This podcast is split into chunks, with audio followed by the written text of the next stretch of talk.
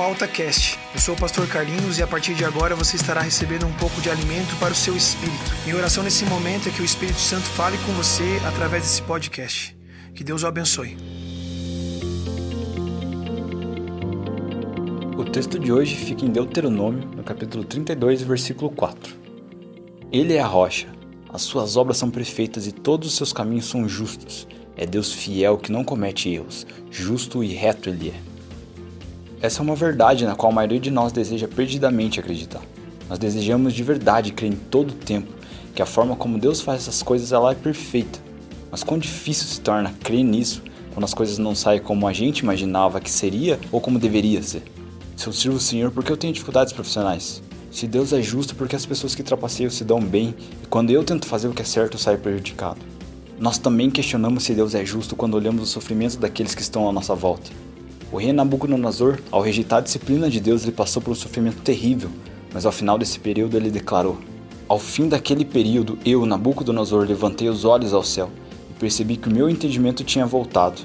Então louvei o Altíssimo, honrei e glorifiquei aquele que vive para sempre. O seu domínio é um domínio eterno, o seu reino dura de geração em geração. Todos os povos da terra são como nada diante dele. Ele age como lhe agrada com os exércitos dos céus e com os habitantes da terra. Ninguém é capaz de resistir à sua mão, nem de dizer-lhe: O que fizeste? Agora eu, Nabucodonosor, louvo e exalto e glorifico o Rei dos céus, porque tudo o que ele faz é certo, e todos os seus caminhos são justos, e ele tem poder para humilhar aqueles que vivem com arrogância. Esse texto está escrito em Daniel, no capítulo 4, do versículo 34 a 37. Então a palavra de Deus ela nos garante que podemos crer que tudo o que ele faz é certo e justo, por mais doloroso que possa ser. Nós precisamos ter em mente que muitas vezes o nosso sofrimento ele não é a consequência de nenhum dos nossos erros. Nesses momentos fica até mais difícil crer na justiça de Deus, mas podemos ter confiança de que o que Ele faz é certo e pode produzir em nós uma glória imensurável. Agora eu te pergunto: você se sente frequentemente indignado com a maneira como as coisas acontecem na sua vida?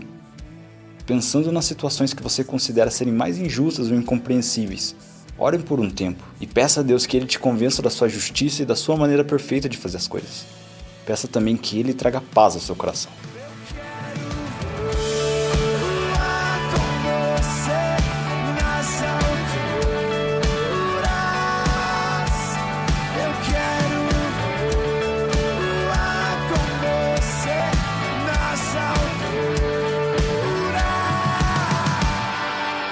Se você está escutando esse AltaCast em nosso site ou através do SoundCloud, não esqueça que você pode escutar também pelo nosso aplicativo, disponível na sua loja de aplicativos. Confere lá.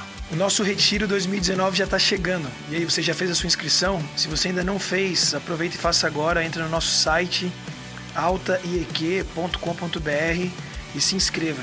Faz isso logo porque as inscrições são limitadas.